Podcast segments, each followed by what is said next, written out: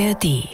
Herzlich willkommen zu einer neuen Folge von Streitkräfte und Strategien, dem Podcast von NDR Info zum Krieg gegen die Ukraine.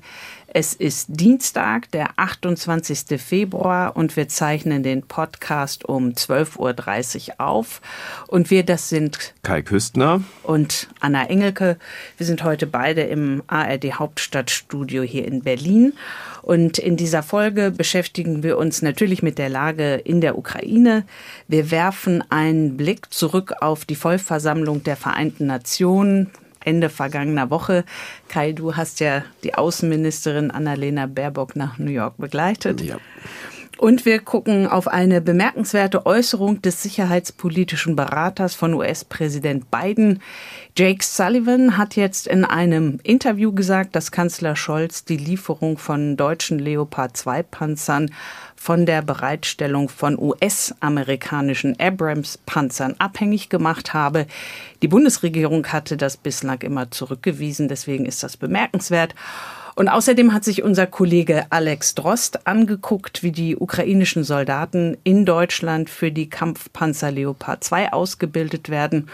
Und wir gehen mit Niels Walker, unserem Kollegen in Stockholm, der Frage nach, was wäre, wenn die Finnen ohne die Schweden der NATO beitreten würden. Aber Kai, lass uns mit der Lage in der Ukraine anfangen.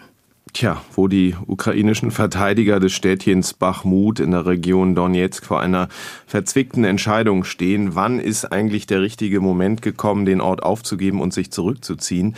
Es gibt verschiedene Berichte, dass Russland den militärischen Gürtel um Bachmut so eng jetzt gezogen hat, dass es eigentlich nur noch einen freien Weg herausgibt. Der ukrainische Präsident Zelensky hat nun zugegeben, dass die Lage immer schwieriger werde. Der Befehlshaber der ukrainischen Landstreitkräfte sagt, die Situation sei äußerst angespannt. Wir hatten ja schon öfter darauf hingewiesen, Anna, dass Bachmut eigentlich keinerlei strategische, noch nicht mal eine taktische Bedeutung hat, dafür eine hochsymbolische. Putin hat es jetzt nicht geschafft, der russische Präsident zum Jahrestag seines Einmarsches in der Ukraine die Einnahme Bachmuts zu verkünden, was er gerne als wichtigen Sieg verkauft hätte. Jetzt verteidigen sich die Ukrainer wohl auch deshalb so zäh in der Stadt, weil sie damit russische Kräfte binden, vor allem Wagner-Söldner und weil die russische Seite hohe Verluste erleidet, worauf ja der britische Geheimdienst immer wieder hingewiesen hat. So, und dann ziehen wir die Blende noch ein bisschen weiter auf und fragen uns, wie ist der Stand der erwarteten Offensiven eigentlich? Was Russland betrifft, das hat uns Oberst Markus Reisner sehr plausibel hier im Podcast erklärt, wird die sicher nicht vorab angekündigt, sondern im Erfolgsfall nachträglich gefeiert. Was allerdings auch erwartet wird, wenn man mit Militärexperten spricht, ist eine Offensive von ukrainischer Seite schon um dem Westen zu beweisen, dass seine Waffenlieferungen Wirkung zeigen und die nicht erlahmen. Der stellvertretende Chef des ukrainischen Militärgeheimdienstes Skibitsky hat das Ziel ausgegeben, die Front zu teilen, indem man einen Keil zwischen die Krimhalbinsel und das russische Festland treibt. Wann diese Offensive allerdings beginnt, wissen wir nicht. Vielen Dank, Kai, für die Lage in der Ukraine. Ich war am Montag hier in Berlin im Café Kiew und eigentlich ist das Café Kiew bekannt als das Café Moskau an der Karl-Marx-Allee gegenüber vom Kino International. Und dort ist aber anlässlich des ersten Jahrestages des russischen Kriegs gegen die Ukraine ist das Café Moskau für eine kurze Zeit in Café Kiew umbenannt worden. Und es gab jede Menge Veranstaltungen, Diskussionen und Workshops organisiert Organisiert hatte das Ganze die Konrad-Adenauer-Stiftung zusammen mit vielen Partnerorganisationen wie zum Beispiel der EU-Kommission, dem EU-Parlament, der Robert Bosch Stiftung oder dem Aspen Institut. Das war also eine bunte Mischung von Organisationen und Leuten, die sich damit beschäftigt haben, wie man die Ukraine unterstützen und hoffentlich dann irgendwann auch wieder aufbauen kann. Und einer der Teilnehmer im Café Kiew war Tobias Bunde. Das ist ja der Forschungsdirektor der Münchner Sicherheitskonferenz und ihn hatte ich am 17. Februar interviewt. Das war vor Beginn der Sicherheitskonferenz und da hatte er uns von einer repräsentativen Umfrage in der Ukraine erzählt erzählt. Und dazu hatte eine Hörerin von uns, Dagmar Jacke, eine Frage. Und zwar sagt sie, in der Umfrage ging es darum, dass der überwiegende Teil der Befragten weniger Angst vor einem Nuklearangriff hat, als davor, den Krieg aufzugeben bzw. zu verlieren. Aber ein Nuklearangriff hat doch meines Wissens nach, so schreibt unsere Hörerin, verheerende und zerstörerische Folgen für die gesamte Bevölkerung. Von daher kann ich diese Denkweise nicht nachvollziehen. Ja, Dagmar Jacke, das ist verständlich und äh, sie schrieb dann noch dazu, sie würde sich freuen, wenn wir denn darauf eingehen könnten. Und ich habe natürlich dann, als ich Tobias Bunde gesehen habe, die Gelegenheit beim Schopfe gepackt und habe ihn genau das gefragt. Und er hat das hier gesagt. Sie haben Angst vor der äh, atomaren Bedrohung, das sehen wir auch in den Daten. Sie glauben nur nicht, dass das die größte Bedrohung für Ihr Land ist. Sie haben Angst vor anderen Dingen, vor der Besetzung durch Russland, vor den Verbrechen, die die russische Armee in den Gebieten, die von Russland besetzt äh, sind, begangen hat. Also ich glaube, das Risiko wird anders bewertet als bei uns. Interessante Antwort von Tobias Bunde, dem Forschungsdirektor der Münchner Sicherheitskonferenz. Wer sich die gesamte repräsentative Umfrage mit dem zum Teil erstaunlichen Ergebnissen nochmal angucken möchte, der findet den Link in unseren Show Notes. Jetzt aber zu dir, Kai, und deiner, äh, ja genau, ein Sprung in die USA und auch nochmal ein, ein Sprung zurück. Du hast ja am vergangenen Donnerstag und Freitag die Außenministerin Annalena Baerbock von den Grünen zu UNO begleitet und die Vollversammlung der Vereinten Nationen hat anlässlich des ersten Jahrestags von Russlands Krieg gegen die Ukraine über eine Resolution abgestimmt. Und man bekommt ja bei so einer Mitreise im Flieger zusammen mit der Ministerin Einblicke, die man von außen sonst nicht so bekommt. Was hast du mitgenommen von der Reise? Also erstmal die Erkenntnis, dass Annalena Baerbock um ein Haar wirklich zu spät zu ihrer eigenen Rede erschienen wäre. Was jetzt vorher schon klar war, weil wir mit einem kleineren Airbus der Luftwaffe unterwegs waren, dass wir auf dem Weg über den Atlantik zum Tanken zwischenlanden mussten. Auf dem Hinweg war das Island, auf dem Rückweg dann Kanada bei minus 25 Grad Celsius. Und das hat auf dem Weg nach New York etwas länger gedauert als geplant. Und dann standen wir mit unserer Fahrzeugkolonne, als wir dann gelandet sind in den USA, auf der Strecke in die Megametropole auch noch im Stau. Jetzt hatte die ukrainische Seite und persönlich der Außenminister Kuleba extra darum gebeten, dass die deutsche Außenministerin doch bitte als letzte reden möge, um eben zu vermeiden, dass eine Reihe jetzt nicht uneingeschränkt freundlich gesinnter Staaten, darunter auch China, das letzte Wort vor der Abstimmung haben würde. Das hat geklappt, das hat man hinbekommen. Baerbock stand als letzte auf der Rednerliste, aber nun fielen einige Reden davor so kurz aus, dass sie früher als geplant drankommen sollte. Und ich habe mir erklären lassen, wenn vor der Vollversammlung eine vorgesehene Rednerin nicht da ist, dann fällt das eben aus. Dann kann man nicht hinterher sagen, bitte nehmt uns doch noch dran. Also sind wir da wirklich mit hängender Zunge bei den Vereinten Nationen angekommen, also die Außenministerin und der Journalistin, Journalisten Tross. Und die Peinlichkeit, tausende Kilometer gereist zu sein, ohne dann geredet zu haben, blieb der Ministerin wirklich knapp erspart. Das klingt wie so ein amerikanischer Film, der in New York spielt, weißt du, und wo alle neben diesen gelben Taxis mit hängender Zunge nebenher laufen. Aber ihr durftet im Bus fahren, nehme ich an. Genau, es war die die Fahrzeugkolonne mit Bus und hat uns aber trotzdem nicht den Stau erspart. Ja. Die Abstimmung für die Resolution fiel dann ja letztlich im Sinne der Ministerin aus und auch Deutschlands. 141 Staaten, also genauso viele wie vor einem Jahr, stimmten für die Resolution, die den russischen Angriffskrieg verurteilt. Warum ist das überhaupt bedeutsam? Ja, weil Symbolik manchmal auch politisch extrem wichtig sein kann. Es stimmt, dieser Text ist jetzt nicht bindend, anders als Abstimmungen im UN-Sicherheitsrat verpflichtet dieser Text Russland erstmal zu gar nichts. Aber es gibt ja drei wichtige Druckfaktoren, die Moskau eines Tages dazu bringen sollen, den Krieg zu beenden und sich an den Verhandlungstisch wirklich zu setzen.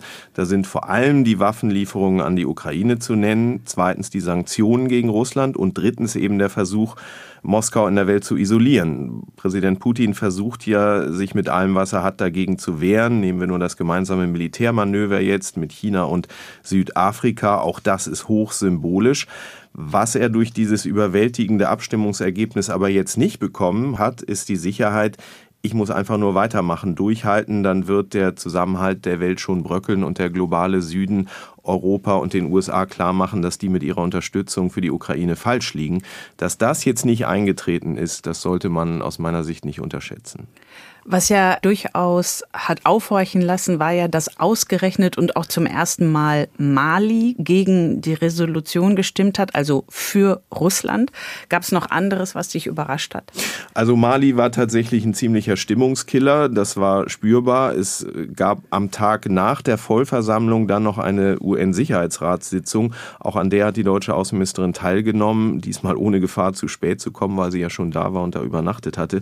Nur zwei Beobachtungen von dort vielleicht. Äh, bemerkenswert finde ich, dass das EU- und NATO-Land Ungarn in seinem Redebeitrag mit keiner Silbe wirklich am Jahrestag den russischen Angriff verurteilt hat. Stattdessen erklärte Waffenlieferungen und Sanktionen würden den Konflikt eskalieren fast ein bisschen im Stile Chinas, also das ja parallel an dem Tag eine Zwölf-Punkte-Initiative vorlegte, die von Russland gelobt wurde, ansonsten aber wenig enthielt, woran man aus westlicher Sicht anknüpfen hätte können. Also erwarten wir jetzt erstmal nicht weiter allzu viel von dieser chinesischen Initiative zu hören.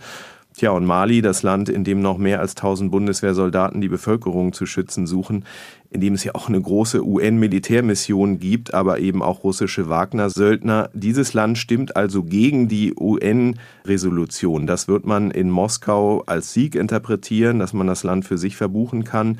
Keine gute Nachricht für die Europäer in der so wichtigen Sahel-Region. Aber ich erwarte jetzt auch nicht unmittelbar, dass der deutsche Einsatz, der ja bis Mai 2024 ausläuft, jetzt beschleunigt äh, zum Ende getrieben wird. Die Union, die Opposition hier in Berlin könnte das nutzen, aber um Druck zu machen, dass genau das passiert. Jetzt sind wir im Prinzip schon wieder zurück in Deutschland, wagen aber nochmal einen Sprung über den Atlantik. Wir berichten nämlich gleich, Anna, wie ukrainische Soldaten hier in Deutschland an den Kampfpanzern Leopard 2 ausgebildet werden. Aber Lass uns vorher noch über eine bemerkenswerte Interviewäußerung von Jake Sullivan sprechen, dem nationalen Sicherheitsberater des US-Präsidenten. Ja, Jake Sullivan hat an diesem Sonntag etwas wirklich Ungewöhnliches gemacht. Er hat in einem Fernsehinterview in den USA sehr offen darüber gesprochen, wie es im Januar dazu gekommen ist, dass der US-Präsident dem Drängen von Bundeskanzler Scholz nachgegeben hat, der Ukraine amerikanische Abrams-Panzer in Aussicht zu stellen.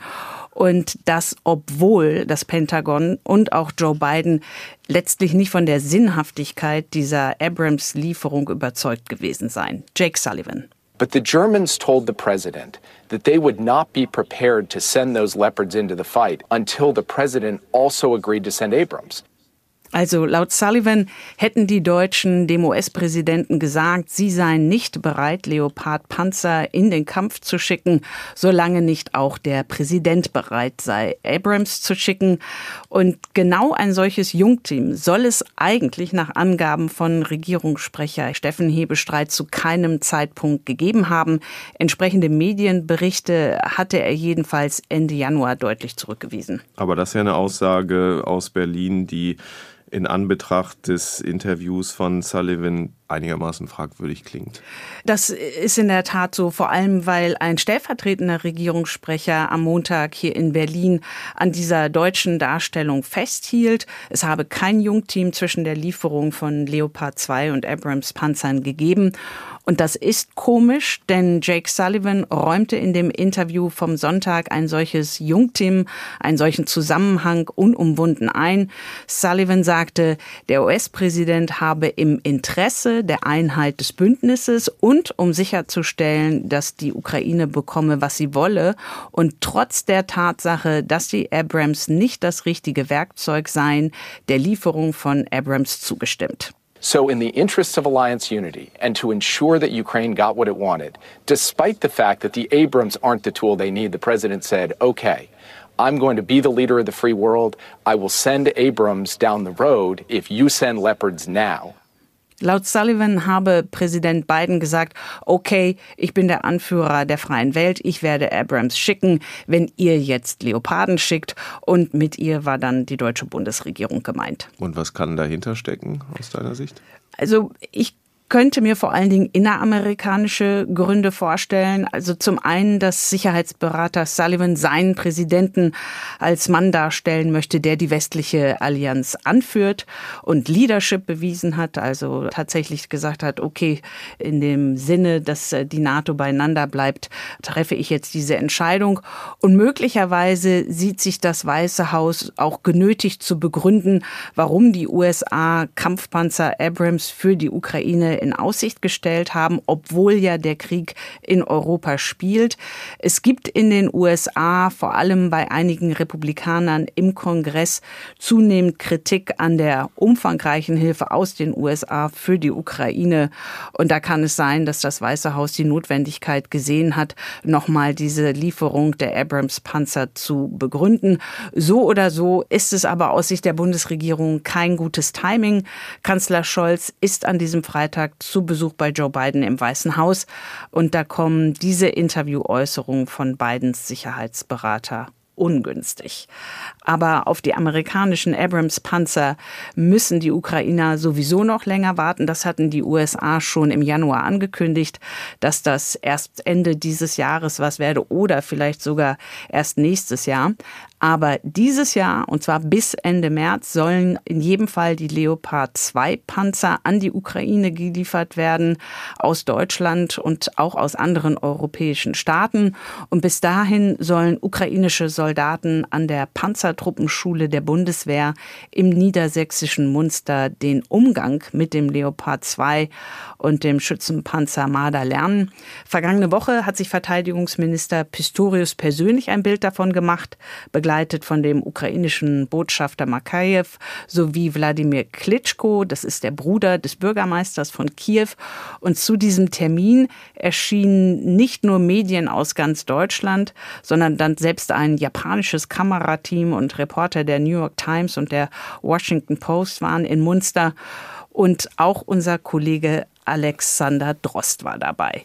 Alex, dein Fokus war nicht auf die prominenten Gäste gerichtet, sondern vor allem auf die Ukrainer und deren Ausbilder. Drei Ukrainer haben sich Zeit für Interviews genommen. Welchen Eindruck hattest du von ihnen? Naja, zuerst ist mir natürlich aufgefallen, dass äh, alle drei vermummt waren äh, mit Tuchmasken und diesen äh, offiziellen getönten Schießbrillen der Bundeswehr. Das alles waren reine Vorsichtsmaßnahmen, denn schon äh, in wenigen Wochen könnten genau diese Ukrainer wieder an der Front kämpfen, äh, von woher sie zum Teil äh, ja auch direkt nach Deutschland gekommen waren. Und für Minister Pistorius muss das ein sehr persönliches Erlebnis gewesen sein, weil er noch vor wenigen Wochen genau diese Soldaten in Kiew ein erstes Mal getroffen hatte. Äh, ich hatte ja die Soldaten in Kiew quasi verabschiedet, bevor sie sich auf den Weg gemacht haben, jedenfalls einen Teil. Äh, und ich habe eben gerade auch noch wieder mit ihnen sprechen können und konnte nochmal zum Ausdruck bringen, wie, ja, wie beeindruckt und berührt ich war von den Gesichtern, die ich da in Kiew gesehen habe. Sehr, sehr ernste Gesichter, denen man den Schrecken des Krieges ansehen konnte. Aber noch sind diese Soldaten hier in Munster, bevor es eben zurück äh, in diesen Krieg geht. Entsprechend angespannt sind die Soldaten auch, denn eines darf man ja nicht vergessen.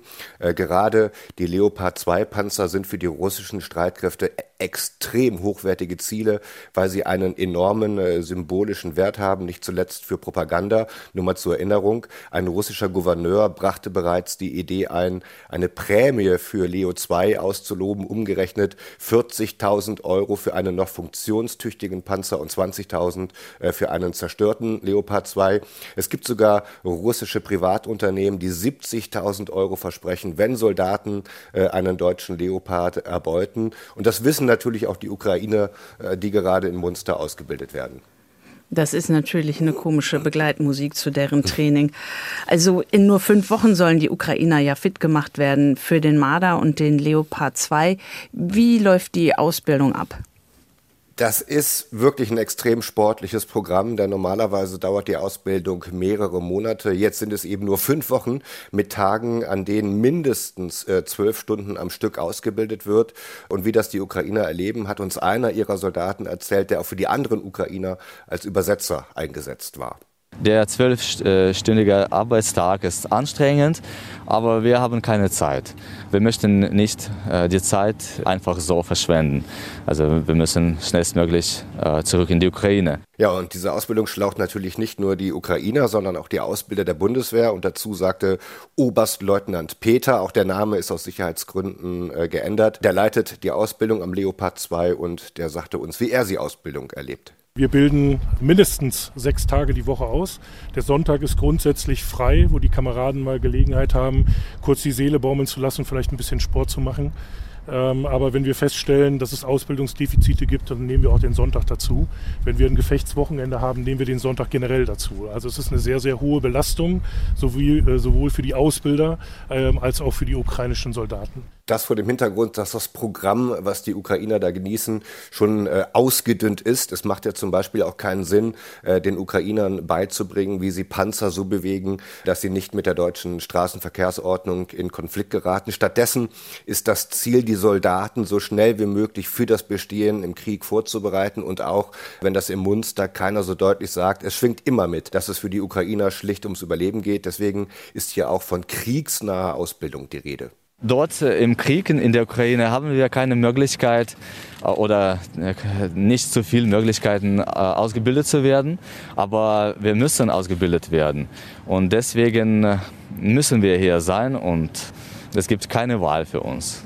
Ja, was man auch gemerkt hat durch die Bank, die Ukrainer sind sehr dankbar, haben aber auch gesagt, dass sie sich gewünscht hätten, viel früher bei uns ausgebildet werden zu können. Ja, darüber haben wir ja auch ausführlich berichtet, über den Zeitpunkt der Entscheidung, äh, Leopard 2 Panzer zu liefern. Und erst am vergangenen Freitag hatte Verteidigungsminister Pistorius ja angekündigt, dass jetzt nicht nur 14, sondern 18 deutsche Leopard 2 in die Ukraine geliefert werden sollen. Und das heißt dann ja, dass auch noch zusätzliches Personal benötigt wird. Wie viele Soldaten aus der Ukraine bildet die Bundeswehr denn aktuell in Munster aus? Ja, auch äh, hier nennt die Bundeswehr aus Sicherheitsgründen keine konkrete Zahl. Ähm, man kann sich aber da rechnerisch annähern. Also mittlerweile will Deutschland ja zunächst 18 Kampf- und 40 Schützenpanzer liefern. Der Leopard 2 hat äh, Vielmannbesatzung, der Marder 3. Dazu kommen bei Marder auch noch pro Fahrzeug äh, sechs Grenadiere, macht also unterm Strich 432 Soldaten. Dazu kommt dann noch weiteres Personal, zum Beispiel für die Instandsetzung. Wir reden also locker über über 500 Mann und mehr. Eine Menge Leute. Diese Soldaten müssen ja irgendwie von der Ukraine nach Deutschland kommen und wieder zurück. Wie funktioniert der Transport? Ja, auch dazu wie so häufig kein Kommentar von der Bundeswehr. Ich kann mir aber gut vorstellen, dass die Soldaten aus der äh, Ukraine auf dem Landweg ins südöstliche Polen kommen. Da gibt es etwa 80 Kilometer von der polnisch-ukrainischen Grenze äh, einen Regionalflughafen, der mittlerweile äh, zum wichtigsten Umschlagplatz für die militärische Hilfe für die Ukraine geworden ist. Von dort könnte es mit A400M Transportfliegern der Luftwaffe nach Wunsdorf gehen. Da hat das Lufttransportgeschwader 62 seine Heimat und von dort sind es auch nur noch gut 100 Kilometer bis Munster. Wie gesagt, die Bundeswehr selbst sagt dazu nichts. Hast du eine Ahnung davon bekommen, welche Vorkenntnisse die ukrainischen Soldaten mitbringen, die in Niedersachsen ausgebildet werden? Na, auch das ist eine Herausforderung, denn die Vorkenntnisse, die seien sehr, sehr unterschiedlich. So hat es äh, der Oberstleutnant beschrieben, der die Ausbildung leitet. Rund 20 Prozent der angehenden äh, Leopard-Besatzungen hätten weitgehende Erfahrungen, der Rest eher nicht. Und deswegen erhalten äh, Panzerfahrer, die Richtschützen, Ladeschützen und Kommandanten allesamt erstmal einen militärischen Grundkurs im Schnelldurchgang. Wir wissen ja, dass die Bundeswehr materiell in vielen Bereichen auf dem Zahnfleisch geht. Trotzdem werden jetzt 18 Leopard 2 und 40 Marder für die Ukraine abgestellt. Ist eigentlich ausreichend Munition für die Ausbildung und auch den Einsatz dann in der Ukraine vorhanden? Also im Munster heißt es äh, ganz pauschal, dass alles vorhanden sei, was für die Ausbildung benötigt werde. Ich hatte dann aber doch den Eindruck, dass Ausbilder Peter sich eher ungewollt in einem anderen Kontext äh, zu den geringen Munitionsbeständen geäußert hatte. Wir bilden so aus, dass wir möglichst mit dem ersten Schuss treffen, um eben auch knappe Munition zu sparen. Und das ist zum Beispiel jetzt eine Sache, die wir eben ähm, dort ausbilden und wo die Kameraden sich daran gewöhnen müssen. Das tun sie aber auch und verinnerlichen das auch. Ja, also wir haben es gehört, um knappe äh, Munition zu sparen, da kann man schon mal hellhörig werden. Und was wir auch gehört haben, ist, dass im Vorfeld der Ausbildung in Munster bundesweit Leopard 2 Munition regelrecht äh, bei anderen Standorten der Bundeswehr zusammengesucht wurde, um überhaupt ausbilden zu können. Aber wie gesagt, auch dazu kein Kommentar. Und reichen denn die Bestände, um den Ukrainern, also neben den Panzern, auch noch Munition für die Waffensysteme mit in ihre Heimat geben zu können? Ja, das wissen wir nicht genau. Wir haben aber auch gehört, dass für den Leopard 2 seit Kriegsbeginn nur Übungsmunition bestellt worden sein soll, also salopp gesagt Knallpatronen. Ähm, also viel Munition wird es wohl eher nicht sein. Auch die Ukrainer wissen, angesprochen auf die Munition, auch nichts Genaues, sind aber dennoch voller Hoffnung. Äh, ich habe keine Informationen darüber, über die Munition, über die, äh, wie viele Munition wir bekommen. Aber eine bestimmte Zahl, äh, Anzahl der Munition wir äh, werden bekommen und das wird uns reichen. Ja, auch hier sieht man wieder, wie zuversichtlich und hoffnungsvoll die Ukrainer sind, aber auch wie dankbar für die Hilfe. Ich kann nur die Worte äh, der Dankbarkeit sagen, Deutschland und dem deutschen Volke äh, für die Unterstützung und für die Kampfpanzer.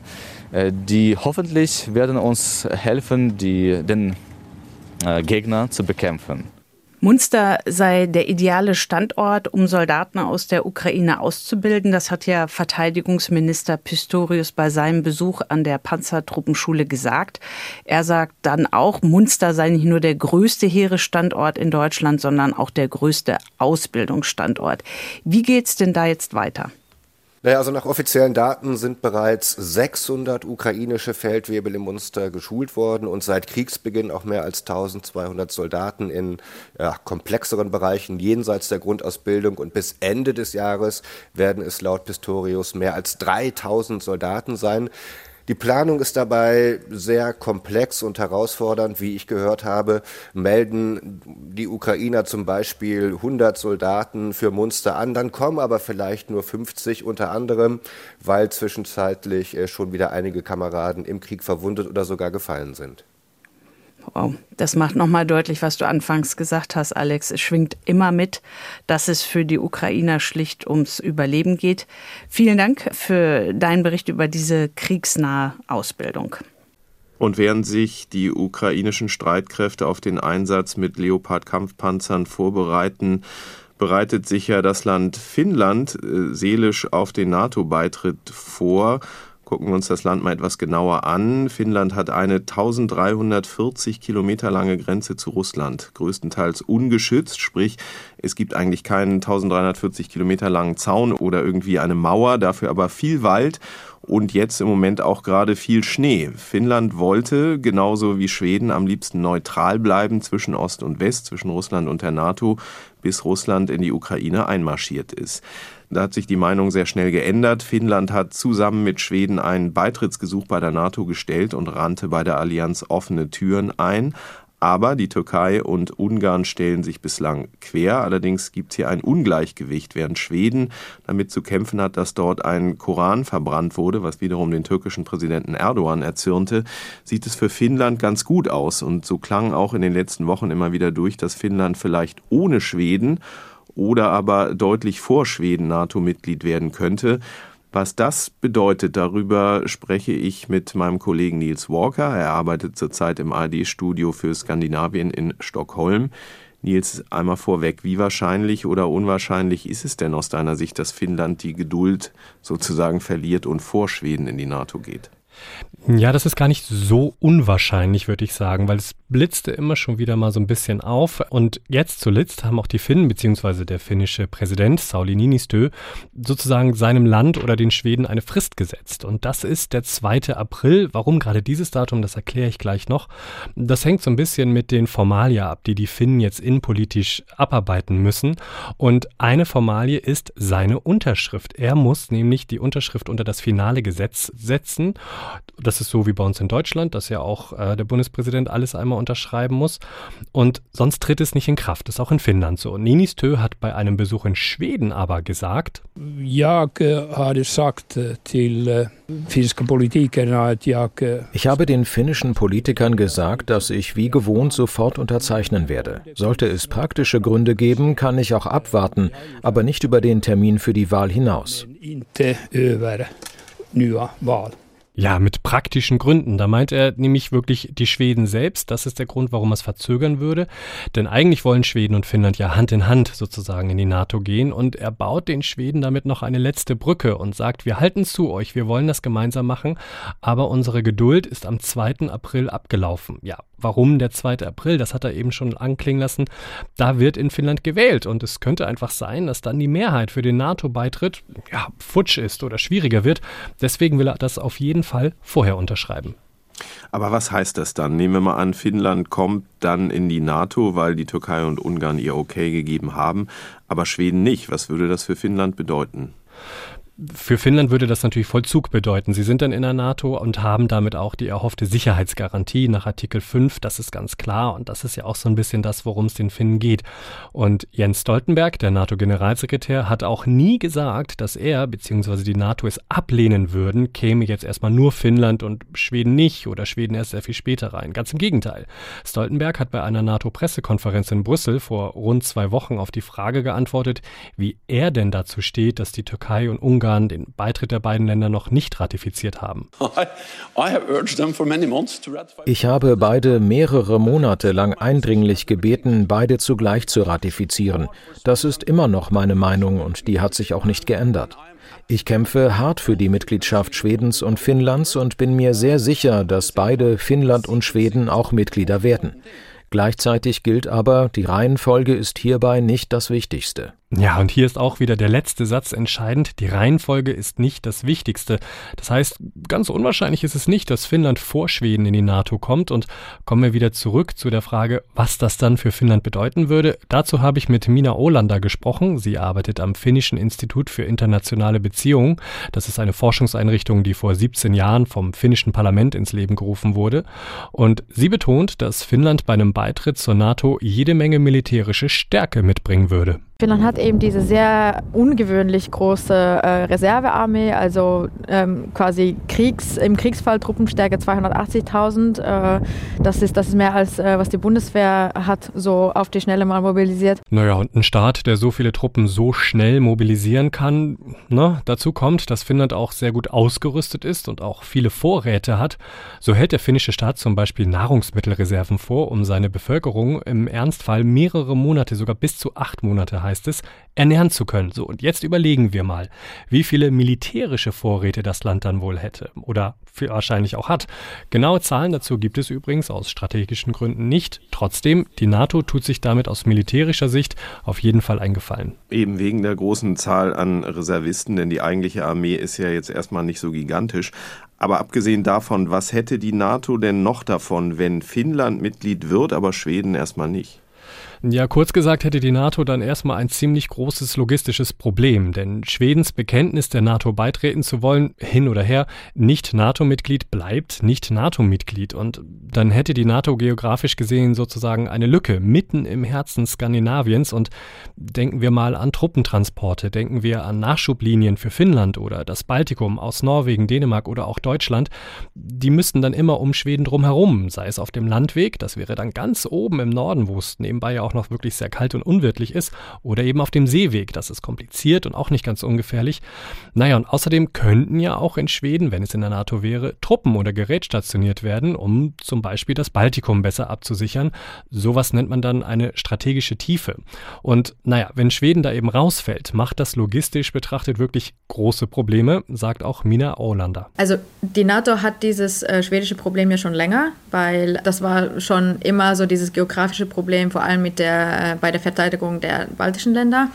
Und das könnte man sicherlich dann jetzt, man könnte sich arrangieren. Also der politische Wille ist ja da und meistens sind Dinge möglich, äh, wenn, wenn der Wille einfach da ist. Und man könnte das dann schon äh, mit Schweden, also sollte Schweden dann länger außerhalb der NATO bleiben, als Finnland zum Beispiel, dann könnte man das schon durch verschiedene bi- und multilaterale Abkommen ähm, sozusagen, man könnte Workarounds finden, wie man dann damit umgeht. Aber es ist dann etwas mühsam. Es wäre viel einfacher, dann natürlich Schweden schon gleich irgendwie an Bord zu haben. Man könnte Schweden auch mehr oder weniger in den Verteidigungsplänen der NATO äh, schon mit einbeziehen. Aber es würden dann eben bestimmte äh, Dinge bleiben, die, wo dann ähm, Schweden außen vor wäre. Hieße aber, Schweden wäre dann ja umgeben von NATO-Staaten und es ist ja auch fraglich, ähm, dass Russland Schweden angreift und die NATO dann sagt, interessiert uns alles nicht. Äh, das wäre schon allein aus strategischen Gründen eigentlich nichts, was die NATO so einfach hinnehmen könnte, Nils, oder? Ja, genau, das denke ich auch. Und aus diesem Gedanken heraus könnte rein theoretisch Schweden sogar noch einen Schritt weitergehen und eben ein Abkommen mit der NATO machen oder seinen Nachbarn oder beides und sich sozusagen das Beste herauspicken, sozusagen ähm, Cherrypicking betreiben. Das wäre aber nur auf den ersten Blick komfortabel, sagt Mina Olander. Also ähm, Schweden könnte tatsächlich relativ erfolgreich dieses Cherrypicking betreiben, also dass das damit äh, präferierten äh, Partnern eben die, die bilaterale und multilaterale äh, Sicherheitskooperation und Verteidigungskooperation eben vertieft würde. Das könnte bis hin zu bilateralen Sicherheitsgarantien, sagen wir mal, von den USA äh, reichen. Und, und, das könnte dann natürlich eine recht bequeme Situation für, für Schweden werden, äh, so dass es eben diese Art von de facto Mitgliedschaft hätte ohne aber dann die vollen Pflichten, die mit äh, der Jura-Mitgliedschaft kommen. Sprich, wenn Schweden gut verhandelt, hat es den Schutz, der vielleicht auch sogar sehr nah an Artikel 5 rankommt, muss dafür aber gar nicht so viel leisten, weil schon allein die geografische Lage für die NATO einfach so wertvoll ist.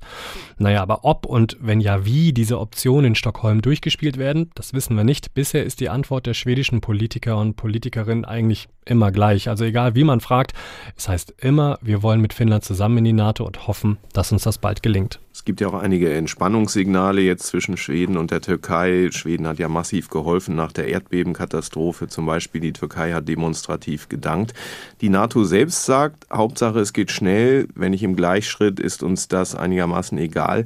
Aber lieber sähe man das Hand in Hand in die NATO gehen schon, oder? Ja, das sagt Stoltenberg ja auch immer. Und ähm, die andere Frage wäre ja, wäre es für ihn auch okay, wenn sie wirklich getrennt reingehen?